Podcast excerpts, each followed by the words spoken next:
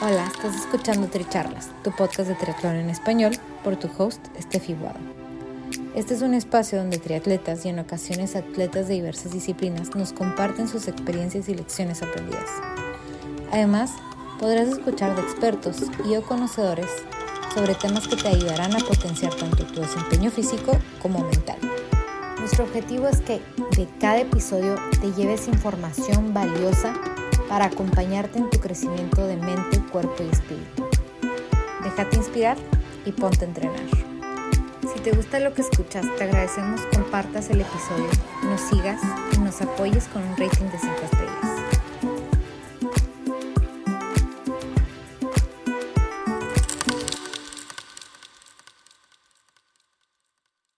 Bienvenidos al episodio 93 de Tricharlas. Yo soy Estefi Guado y el día de hoy tengo invitado especial al doctor Marco Carvajal que nos acompaña desde Perú. Él es médico internista. Si no saben que es un médico internista, doctor Haas lo es, así que eso nos da una idea. Hace cinco años el doctor Carvajal encontró una nueva forma de hacer medicina que se llama medicina funcional, en la cual encuentran la raíz de las enfermedades, que es lo que pasa muy puntualmente en las estructuras específicas en el cuerpo, que son el origen y la base de la salud. Del lado deportista, como muchos de nuestros invitados, Marco inició desde chico con el atletismo y fútbol. Al día de hoy practica triatlón y se está preparando por un full Ironman en julio. Doctor, bienvenido, gracias por estar aquí. No sé si me faltó algo por mencionar. Entonces, ese soy yo y, me declaro aprendiz permanente. Paro aprendiendo para eh, introducirlo en mi rutina de vida y poder compartirlo con mucha gente, ya sea en mis consultas o ya sea a través de redes sociales o, o, podcasts como estos que estamos haciendo y te agradezco mucho por la invitación.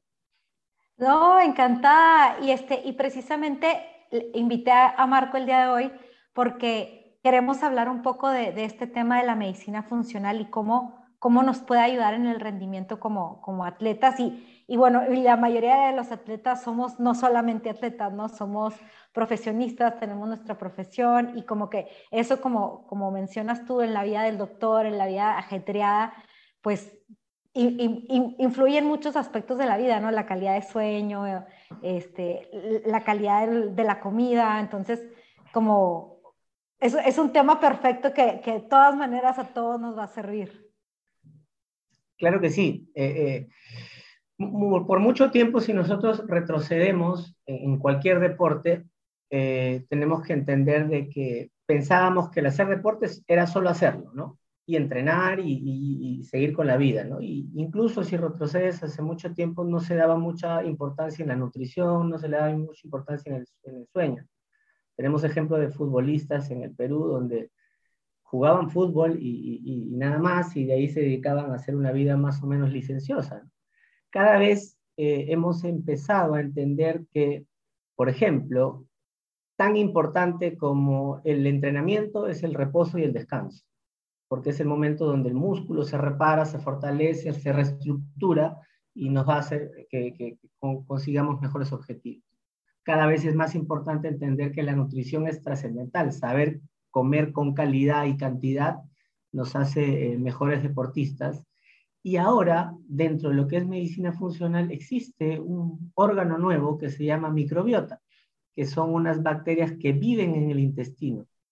Y esas bacterias deben estar bien, porque esas son las que procesan gran parte de los alimentos que nosotros comemos y nos dan 30 a 50% de los metabolitos que nuestro cuerpo y los músculos necesitan para funcionar.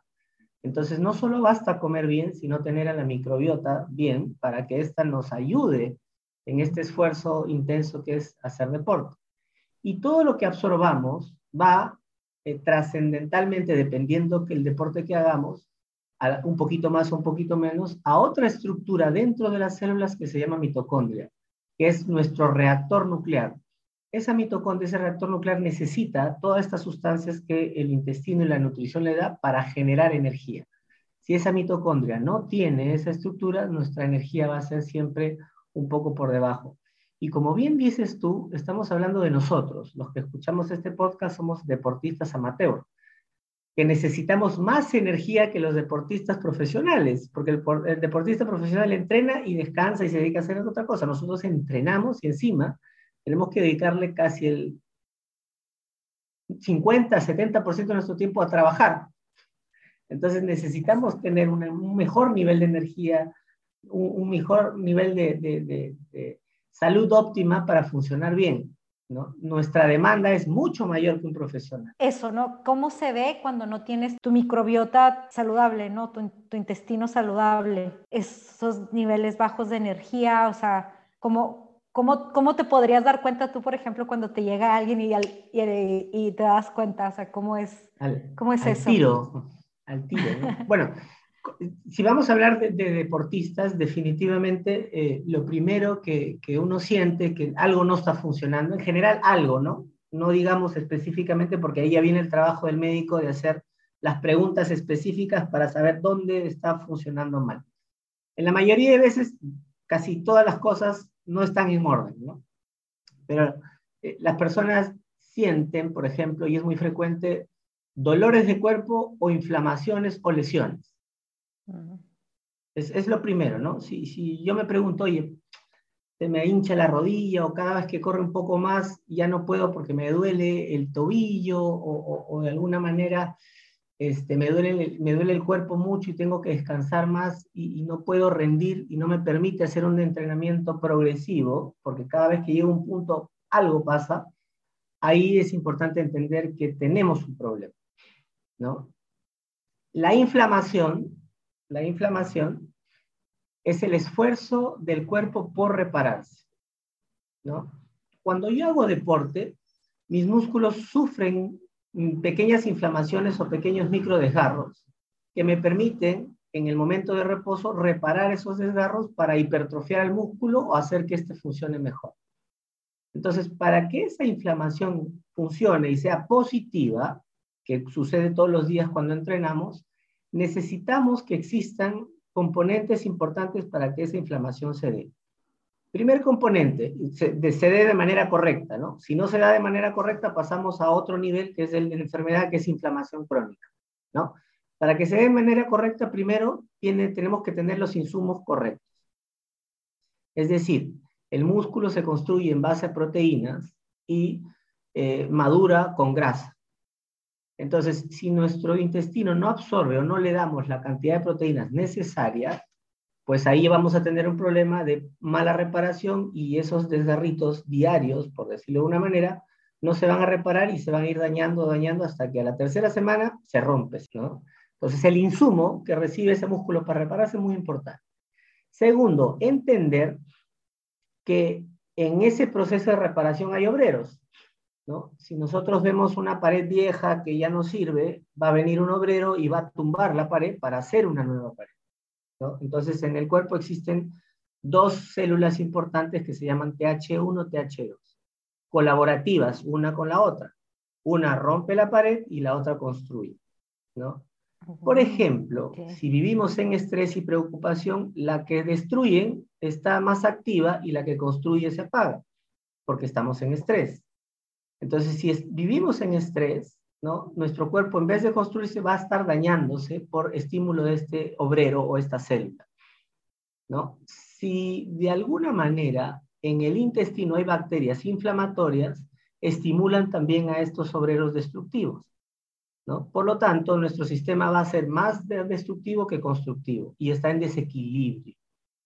¿no? Entonces ahí, por ejemplo, tenemos dos factores importantes adicionales, ¿no? El estrés que vivimos ¿no? Cómo nosotros manejamos nuestros problemas, nuestra vida, o en su defecto un estrés o una situación extra, ¿no? De repente la situación política en el Perú puede afectar a uno más, y estamos pensando en eso y hacemos deporte y nos podemos desgarrar. O tenemos conflictos en, en, la familia que también nos puede predisponer a ese tipo de situación. Y esto tiene que ver algo con también que el cuerpo esté ácido, o sea, porque estás comentando como de, de las cosas antiinflamatorias, como que no sé, me, me, vino esa curiosidad. ahora llegamos, ¿no? Y, quiero hablar de la inflamación y terminar esto para entrar a esa muy linda pregunta que me has hecho, es que el momento en que estas células trabajan más para reparar el cuerpo es durante el sueño, ¿no? Entonces, ahí date cuenta cómo vemos el 360 para conseguir un buen resultado. ¿no? Tenemos que tener equilibrado nuestro sistema inmune que tiene que ver con los estresores externos, visibles, evidentes para todos, pero también con estresores internos que es una microbiota proinflamatoria. Y después vamos a hablar un poquito para saber por qué es más inflamatorio y por qué no tanto. Y tenemos que tener una buena estructura del sueño, que no necesariamente significa dormir. Yo puedo dormir con un alprazolam y duermo, pero el alprazolam no es melatonina. ¿Y por qué es tan importante la melatonina? Porque la melatonina es el inductor principal que activa los genes de reparación. Entonces, si yo duermo con alprazolam, duermo, pero no me reparo. Si yo tengo melatonina, y no es que estoy diciendo tenemos que tomar melatonina, sino hacer que el cuerpo produzca su propia melatonina, voy a dormir y me voy a reparar. Es totalmente diferente. Entonces ahí tenemos el 360. Y con respecto a tu pregunta, ¿no? Esto es súper interesante. Quiero que te imagines eh, eh, eh, un auto, los autos ahora son híbridos, ¿no? Tienen motor a gasolina y motor eléctrico, ¿ya? Donde el motor eléctrico es menos contaminante que el motor a gasolina. ¿ya? El cuerpo y cada célula del cuerpo, incluyendo la célula muscular, tiene esos dos motores. Un motor se llama motor anaeróbico, que los deportistas sabemos qué es la anaerobiosis, y el motor aeróbico. ¿ya? El motor aeróbico lo vamos a comparar como el motor eléctrico, que no contamina. Son ejemplos para que se entiendan. Es mucho más complicado, pero quiero que entiendan eso. y el motor el motor, eh, la gasolina sí genera CO2, contamina, ¿no? El motor anaeróbico, ¿no? Funciona cuando el motor eléctrico no funciona bien o se te acabó la batería, ¿correcto? Y, y el motor anaeróbico habitualmente genera ácido láctico, ¿ya? Entonces, si mi motor eléctrico no funciona, yo genero y funciono casi todo el día con el motor a gasolina. Y por lo tanto, tengo que estar poniéndole gasolina cada rato. Entonces, un síntoma de que estoy funcionando así es que tengo hambre a cada rato, y voy comiendo, y voy picando frutas, y voy necesitando comida para funcionar, porque si no se me baja la energía. Entonces, si yo le doy energía de ese tipo, estoy generando energía de baja calidad, pero estoy generando ácido láctico que genera la acidosis en el cuerpo. Entonces, la acidosis no es la culpable, sino es la consecuencia de que estos motores no estén funcionando bien. Claro. Y ahí volvemos al funcionamiento de todo en, el, en el grande espectro, ¿no? Así es. Entonces, si yo no tengo bien mi motor, mi mitocondria, mi motor eléctrico, más que motor eléctrico es un reactor nuclear, yo vivo funcionando a base del otro motor, que voy generando ácido láctico, ácido láctico. ¿Qué, genera ácido láctico? Contracturas. ¿Qué genera el ácido láctico? Este, inflamación del músculo, dolor. Y, si no tengo el otro motor bien, pues volvemos a esa situación de que el músculo no se repara y desgarros. Entonces, es un proceso inflamatorio de daño muscular en relación a que utilizo una energía como principal cuando no debe ser la principal. ¿no? No sé si se entiende, porque trato de ser lo más simple posible, pero, por ahí ve el asunto. Y, bueno, y, con todo esto, por ejemplo, ¿qué, ¿qué acciones podríamos tomar nosotros para poder tener un poquito más de conciencia y de, y de hacer esos pasos progresivos para, para tener un intestino más saludable. Vamos a hacer un ejemplo eh, puntual. Vienes tú a la consulta, ¿no? Y me dices, Marco, ¿sabes qué? Vengo haciendo ejercicios, pero siento que no, no, no, no mejoro o siento que me falta energía. E, esa puede ser la pregunta. O siento que me lesiono a cada rato, o mis rodillas se inflaman con mucha frecuencia. Entonces ahí viene lo primero, ¿no? Comenzar a evaluar, ¿no? ¿Cómo comes, ¿no? ¿Cómo es tu alimentación? ¿no? Y una de las cosas que, que solemos tener como, digamos, situaciones que entre comillas no hacemos bien es eh, comer mucha proteína y pocos vegetales, ¿no? Ese tema es trascendental. El deportista que quiere mejorar su rendimiento tiene que comer gran cantidad de verduras y vegetales. La respuesta es simple. ¿Por qué? Porque los vegetales son los alimentos que mayor densidad nutricional tienen. ¿Qué significa? Que tienen magnesio, cobre, fierro, vitamina B1, vitamina B2, vitamina B6, etcétera, etcétera. Todas esas son sustancias necesarias para que el motor eléctrico funcione mejor. Si tú no tienes esos eh, micronutrientes, el motor eléctrico no funciona. Por lo tanto, tu cuerpo va a funcionar en base al motor eh, de gasolina. ¿no? Entonces ahí es una primera pregunta, ¿cómo te alimentas? ¿Cómo comes? Entonces hacer cambios importantes en esa alimentación, en no excederse en proteínas, Y comer bastante cantidad de vegetales. Y segundo, no comer calorías vacías. ¿Qué es una caloría vacía? Un pan. ¿Qué significa un pan? Un pan es gasolina al 100%, ¿no? Entonces obviamente voy a tener un bus que dura minutos, pero no tengo los micronutrientes para que trabaje mi motor eléctrico. Por lo tanto, estoy diciéndole a mi cuerpo que trabaje en base a ese motor de gasolina que me genera ácido láctico y me lesiona. Entonces, disminuir los alimentos procesados o estos alimentos eh, de baja densidad nutricional para darle este, más eh, consumo a los alimentos con alta densidad. Vegetales, carnes, eh, grasas, el cuerpo funciona a base de grasas y grasa saludable, obviamente. Y buenos carbohidratos, ¿no? Exacto, buenos carbohidratos, eso es lo importante. Eh, y ahí me apunto un poquito, ¿no? Si yo como carbohidratos simples, estimulo la insulina y la insulina bloquea el uso de grasas en el motor eléctrico. Entonces estoy apagando mi motor, lo estoy oxidando, no lo estoy usando porque estoy comiendo mucha este, carbohidrato procesado, carbohidrato simple, a través de la insulina. Y, te quería decir otro punto importante en que nos podemos equivocar es el exceso de consumir proteínas. Cuando yo consumo proteínas, y es muy frecuente ese efecto de los que consumen mucho, que se estriñen, que se distienden, que les cae mal las proteínas, es evidente, ¿no? Y sobre todo la proteína isolatada, que es proteína de caseína, de la leche de vaca. Esa proteína tiene un potencial inflamatorio.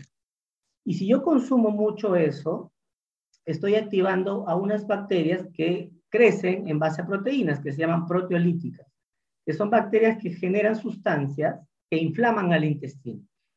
Entonces, si yo consumo mucha proteína, mi intestino se inflama, deja de moverse bien, se estriñe, esas bacterias por competitividad se comen tus nutrientes y te queda muy poquito para ti. Mm. ¿No? Entonces es por eso que tenemos que medir eso y comer proteínas de mejor calidad y de mejor variedad, proteínas veganas, proteínas directamente de la comida, que suplementarnos con proteínas que tengan un exceso de caseína, que son las proteínas isolatadas. Ese es un tema aparte, pero, pero complejo también el de la proteína, ¿no? Porque uno se va con la idea que a fuerza tiene que venir de un animal la proteína, ¿no? Y no, inclusive hay leguminosas que tienen proteína, la quinoa tiene proteína, o sea, como que hay muchos otros alimentos que tienen proteína que nos pueden dar eh, ese, ese nutriente. Sí, y, el secreto está en la variedad, ¿no? Porque cada uno tiene sus beneficios y cada uno tiene su defecto. ¿no? Ni una es mejor que la otra. Es simplemente, oye, come de las dos, ni, ni en exceso ni en defecto. Come de las dos, es lo ideal. Eh, eh, y eso es importante, ¿no?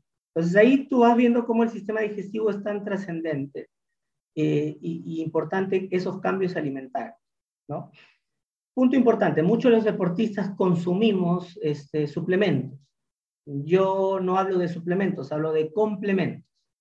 Nada suple al alimento, lo podemos complementar y si es correcto complementar. ¿Por qué? Porque una espinaca cultivada en un mundo como el nuestro, que es acelerada para el consumo y ser vendida, tiene menor tiempo de desarrollo, por lo tanto menor tiempo para absorber micronutrientes de la tierra. Si comparamos una espinaca en este mundo actual, tiene 100 veces menos magnesio que la espinaca que comían nuestros bisabuelos. Entonces sí es importante no suplementar, sino complementar con algunas cosas. Y lo otro importante, si yo complemento y no tengo un intestino que absorbe bien, de nada sirve, lo pierdo. Entonces, antes de complementarme, debo saber si mi intestino funciona bien, evaluar mi microbiota, equilibrar mi alimentación, preguntarme si se me hincha el estómago, si algunos alimentos me caen mal, si soy intolerante a la lactosa, si cuando como una pizza se me infla la barriga o se me hincha, porque muchas mujeres tienen ese tipo de síntomas. Y ahí yo tengo un mensaje que me dice mi intestino no funciona bien. Y si eso, ese ecosistema no funciona bien, de nada sirve que me ponga la vitamina B, de nada sirve que tome vitamina C, de nada sirve que tome vitamina D, etcétera, etcétera, etcétera. Y ya he tenido casos que he podido ayudar de deportistas acá en Perú de triatlón que hacían deporte y su hierro, por ejemplo, no subía. ¿no? Y el hierro no subía y siempre le he dicho, no, es que mi hierro siempre es bajo, mi ferritina es baja. ¿no? Haces este cambio nutricional y el hierro mejora. ¿Por qué? Porque estás abriendo la puerta a los micronutrientes para ser absorbidos en relación a estos procesos inflamatorios intestinales. El intestino es la raíz del cuerpo. Aquí, ¿cómo haces para, para poderle decir a alguien si tiene su intestino saludable o no? O sea, ahorita que lo estabas mencionando. Bueno, primero conversando, ¿no? Preguntas como, ¿se te hincha la barriga? ¿Tienes diarrea? ¿Eres estreñida? ¿No?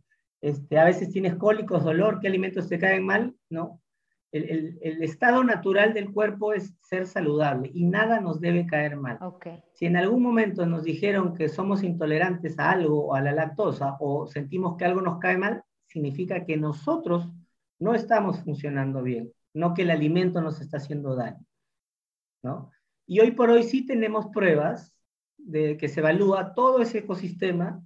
Eh, se llama una prueba Dysbiosis Max, en, en donde estás en Italia es el, la meca de la microbiota, ¿no? Es el doctor Walter Longo y, grandes sabios que empezaron este estudio de la microbiota, que, hoy por hoy en, los médicos de avanzada, pues es trascendental conocer. Y en el Perú ya tenemos esa prueba de microbiota que nos permite evaluar, pues, y, corregir, ¿no? Y saber, oye, mira, tú tienes el intestino inflamado, no, tú tienes sensibilidad, a ti te faltan lactobacillus, no, a ti te faltan bifidobacterias, no, tú tienes muchos E. coli. Entonces, Toda esa información nos permite a nosotros hacer intervenciones precisas, medicina de ultra precisión, que permite que cada persona tenga un tratamiento específico para mejorar este ecosistema y al final le va a permitir tener esos micro y macronutrientes de manera correcta para que funcione, no se inflame, ese músculo tenga insumos para repararse y poder este, mejorar su calidad de energía y su calidad de deportista. Claro, y, bueno, ahorita como, como lo comentabas tú, o sea, para, para, ti también ha sido un proceso contigo mismo como deportista y como profesional el, el decir, ok, yo desde predicando con el estilo de vida, este, mantener tu microbiota, tu intestino saludable, ¿no? O sea, ¿cómo, cómo, cómo ha sido eso para ti? Bueno, para mí fue un, un despertar y un conocimiento y un reaprendizaje, ¿no? Eh, como te decía, yo he sido deportista de toda la vida y la vida médica fue muy dura, y es muy dura, ¿no? El, médico hace guardias en la noche, al día siguiente tiene que seguir trabajando, no duerme, ah, para seguir en el ritmo toma mucho café, mucha Coca-Cola, eh, Red Bull, y, y, de alguna manera va buscando azúcar y estimulantes que van a ir dañando tu sistema, tanto digestivo como tu sistema energético, ¿no? Entonces, en ese punto donde yo colapsé entre los 40 años aproximadamente, comencé a buscar soluciones, eh, porque ya no podía hacer deporte, hacía deporte y me desgarraba cada dos o tres meses, tenía las rodillas eh, que se me inflamaban y me dolía, me había hecho resonancia y me decían, tienes condromalacia grado 4 y ya no puedes correr nunca más. Y yo me negaba esa posibilidad, ¿no? Hoy por hoy sigo teniendo la misma condromalacia y, y estoy corriendo y feliz y no me duelen las rodillas, porque el problema del dolor no es esa estructura, sino la inflamación que yo venía arrastrando.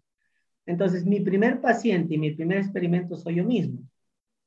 En ese aprendizaje de sanarme, de buscarme soluciones, porque ahí ya me puse en el lado del paciente o de la persona, ¿no? Donde va el médico y busca una solución y no encuentra esa solución.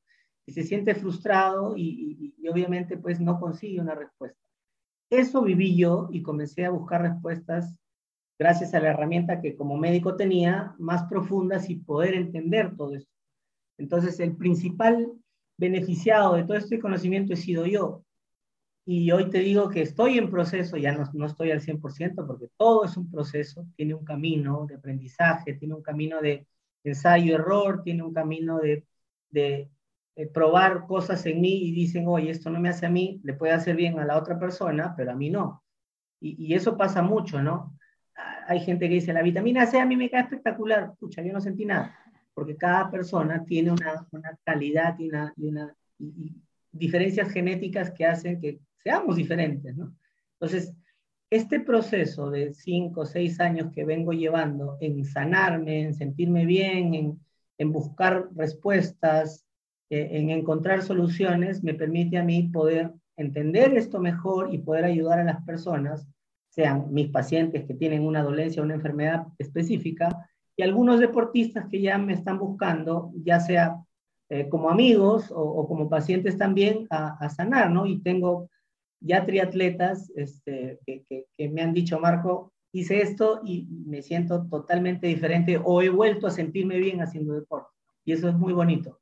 Sí, porque me encantó eso que mencionaste, como para ti ahorita ya es un disfrutar, ¿no? O sea, como que ya tener tus niveles de energía, este, de, sentirte como en verdad hago el deporte porque lo, disfruto, o sea, me siento con, con, esa energía para poderlo hacer, no como lo tengo que hacer porque yo quiero y, y es como más, más de cabeza, como decías en, en un principio. Sí, yo, yo este, cuando empecé a hacer triatlón, o sea, uno entiende que el triatlón es duro, ¿no? Uno entiende que es difícil, que, hay que ponerle mucha cabeza, ¿no? El triatlón es un deporte de cabeza.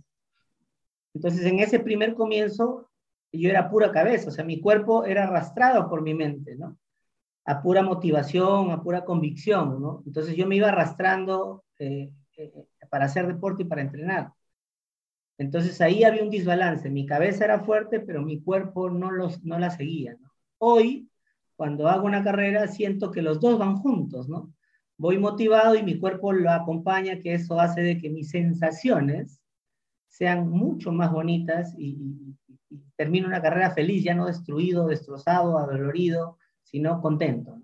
Entonces, como un poquito volviendo atrás al resumen que me estás dando, si yo fuera tu paciente y llegara contigo, ok, número uno, la alimentación, la variedad de las verduras, de, de la calidad de lo que comemos, o sea, no tanto alimento procesado, el, contenido calórico, que de ahí me resonó como me acordé del alcohol en el momento que dijiste eso de las calorías vacías, este, porque pues son calorías vacías básicamente las del alcohol.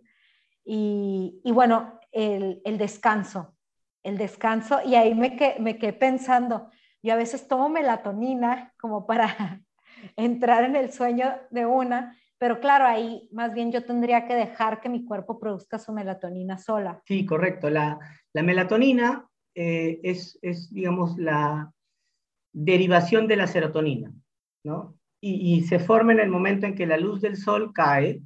O sea, nosotros tenemos que entender que somos el producto de miles de años de evolución y que la vida moderna y la luz artificial tiene 100 o 150 años y nuestro cuerpo todavía no ha hecho los cambios para adaptarse a eso y va a demorar miles de años en el proceso y vamos a morir, porque esto es como un juego de, PlayStation. ¿no? Entramos en un nuevo mundo, intentamos salvarlo y morimos hasta que aprendamos a, a, a, a salvar este mundo. ¿no? Entonces ahorita estamos en ese proceso de readaptación que va a demorar miles de años, ¿no? adaptarnos al mundo moderno, a la luz artificial. Nosotros crecimos y evolucionamos cuando el sol caía en la noche, desaparece la luz azul. Al desaparecer esa luz azul, nuestros ojos captan eso y la serotonina que está en el núcleo supraquiasmático, que es una parte del cerebro, eh, en la base del tronco cerebral, comienza a convertir esa serotonina en melatonina. Cuando eso empieza a producirse 7 de la noche, a las 8 hay un poquito más, a las 9 un poquito más, y a las 10 llega el pico de melatonina.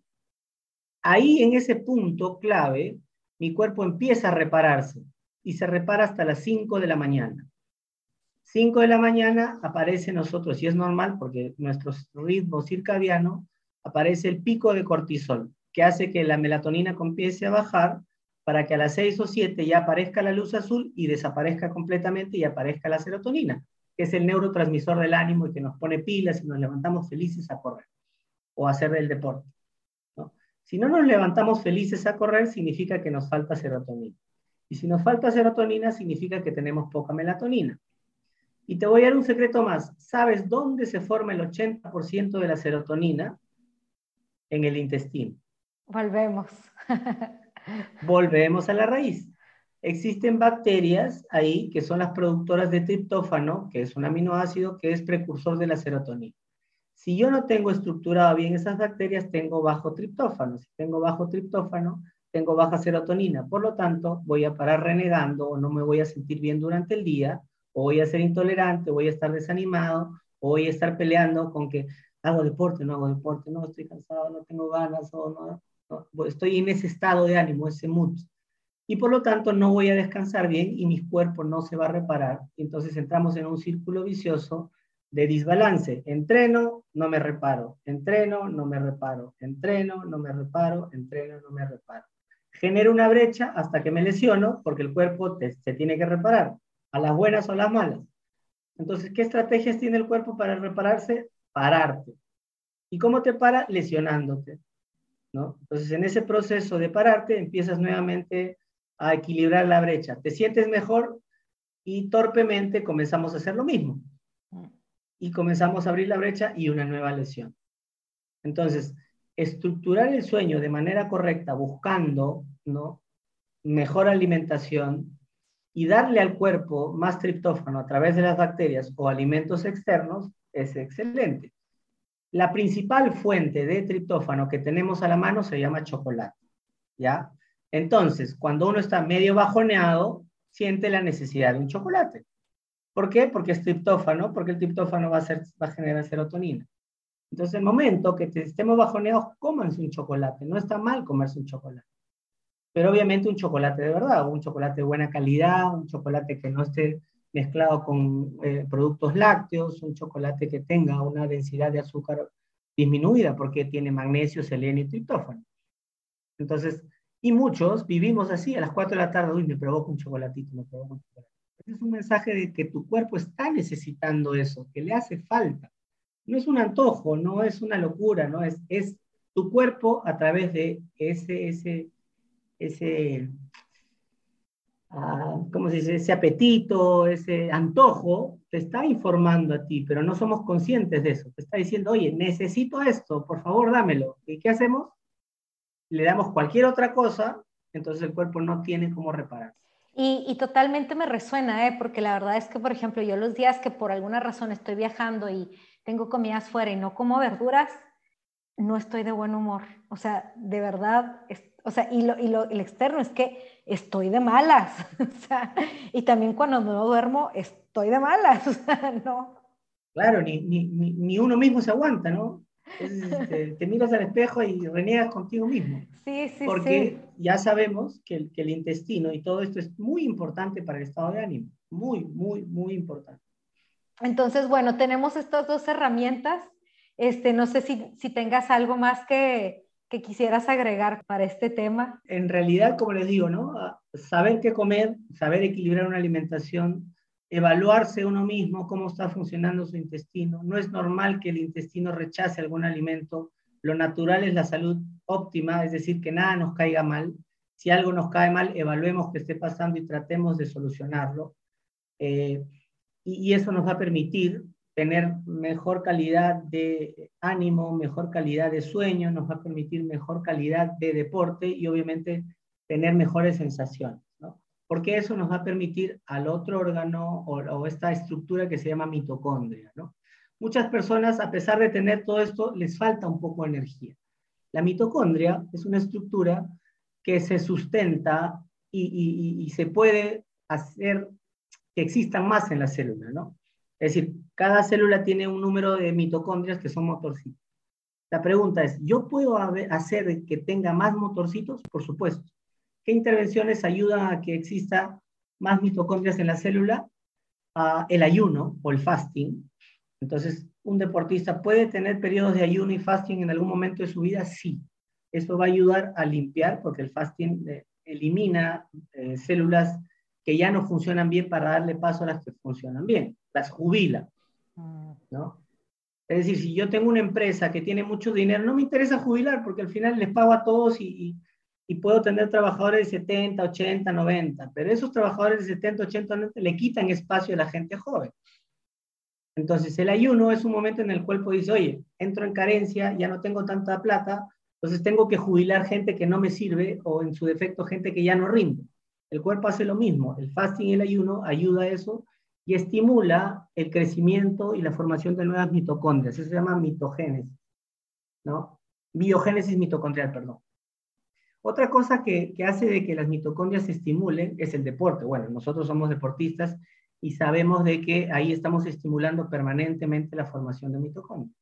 pero dentro del deporte, eh, el que más estimula son el, el hito deportes de alta intensidad. Entonces, un deportista como nosotros que hacemos endurance o deportes largos, tenemos que tener sesiones cada cierto tiempo de, de alta intensidad, porque eso nos va a permitir generar más mitocondrias, que al final nos va a dar mayor capacidad en el largo plazo, ¿no? El resveratrol, por ejemplo, ¿no? Ya como, como sustancia específica, que es una sustancia que está en los frutos rojos, eh, podemos consumir más frutos rojos, pero hoy por hoy tenemos complementos de resveratrol que de alguna manera estimulan el desarrollo de más mitocondrias.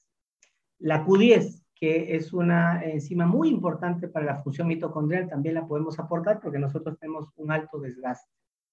¿no? Entonces podemos intervenir en las mitocondrias para hacer que tengamos más y de mejor calidad para tener mejores sensaciones y mayor rendimiento. Entonces, tenemos mucha ciencia para hacer que nosotros funcionemos bien. Ahora, tampoco los voy a engañar y, digamos, este, con eso voy a hacer Kim Choque, imposible, ¿no? Porque ya es un tema genético de base, ¿no? Sí, sí. Porque nosotros competimos contra nosotros mismos y eso es lo que tenemos que entender. No, y me encanta porque además de, de, ok, sí, el performance, el desempeño deportivo, o sea, esto va como, voy a estar sano y mi vida va a durar más y de mejor calidad. O sea, al final de cuentas eso es lo que buscamos. O sea, y también por eso hacemos deporte, porque sabemos que nos hace sentir mejor. Y si eso no, se, no es lo que se está logrando, entonces a lo mejor tenemos que evaluar por qué estamos haciendo deporte, ¿no? Porque... Y ahí te, complemento, te complemento porque hay un nivel de deporte saludable, ¿no? Digamos que el, nuevo conocimiento que hoy es verdad y mañana puede ser mentira, ojo, el conocimiento va cambiando día a día, pero lo que hoy sabemos y es la verdad del presente es que un nivel de deporte saludable son 300 minutos de deporte aeróbico semanal y 150 minutos de deporte eh, anaeróbico o vigoroso. ¿No? Nosotros los triatletas estamos por encima de eso, entonces nuestro deporte es insano. ¿Ya? Y eso hay que reconocerlo. Por lo tanto, necesitamos ¿no? tener mejor calidad del resto de cosas que hace que nuestro deporte sí sea sano. Tenemos que descansar mucho mejor, tenemos que comer mucho mejor, tenemos que complementar nuestro deporte con magnesio, con vitamina C, con muchas otras cosas, porque estamos sobre el nivel de que el ejercicio ya sale de lo saludable. Y más aún, ya con esto te doy un mensaje más claro, el músculo gasta el 20% de energía del de lo que el cuerpo produce. Todos los músculos, 20%. Y el cerebro gasta el 22%. Entonces, tienes una persona que tú, que tiene un trabajo demandante, donde tiene que estar pensando y trabajando, está desgastando mucha energía y encima hace deporte, pues obviamente necesita un mayor nivel de energía que el resto, que es más, más que un deportista de alto rendimiento. Exacto. ¿No? Porque te hacemos un trabajo cerebral en el día a día que hace que sea necesario que nosotros entendamos que nuestros niveles de requerimientos energéticos, que no significan calóricos, sino energéticos, son mucho más altos. Entonces, si hace siete años tú me preguntabas, Marco, ¿deberíamos complementarnos con vitaminas o algunas cosas? Yo te hubiese dicho, no, eso no sirve para nada. Así, textual te lo hubiese dicho. Y es probable que muchos médicos te digan eso. Hoy, en el conocimiento adaptado, yo te digo, es necesarísimo complementarnos con magnesio, con algunas vitaminas B, ¿no? que son muy importantes, complementarnos con fierro a través de los alimentos. Entonces, soy mi perspectiva, con mayor conocimiento y entendimiento, no de lo que veo, sino de lo que hago, porque el mejor aprendizaje es con uno mismo, te puedo decir que nosotros sí necesitamos, ¿no? Cada uno específicamente más alguna cosa o menos otra cosa, pero sí necesitamos complementar. Listo. Bueno, doctor Marco, muchas gracias por, por, tu tiempo. Falta tiempo, falta tiempo. Sí, sí, sí, tenemos que hacer otro episodio. Este, yo les invitaría a que me mandaran sus mensajes con preguntas que puedan tener sobre este episodio y así puedo invitar al doctor otra vez a que nos hable sobre este tema que podemos durar horas. Este, y bueno, para cerrar, ¿con qué te gustaría que la gente se quedara de nuestra charla el día de hoy? Bueno, que primero que se quede que que podemos mejorar, ¿no? Que simplemente eh, no hay que mirar afuera, no hay que mirar a la persona que corre al costado nuestro para poder correr más rápido que ellos, sino decir, oye, ¿cómo estoy yo, no?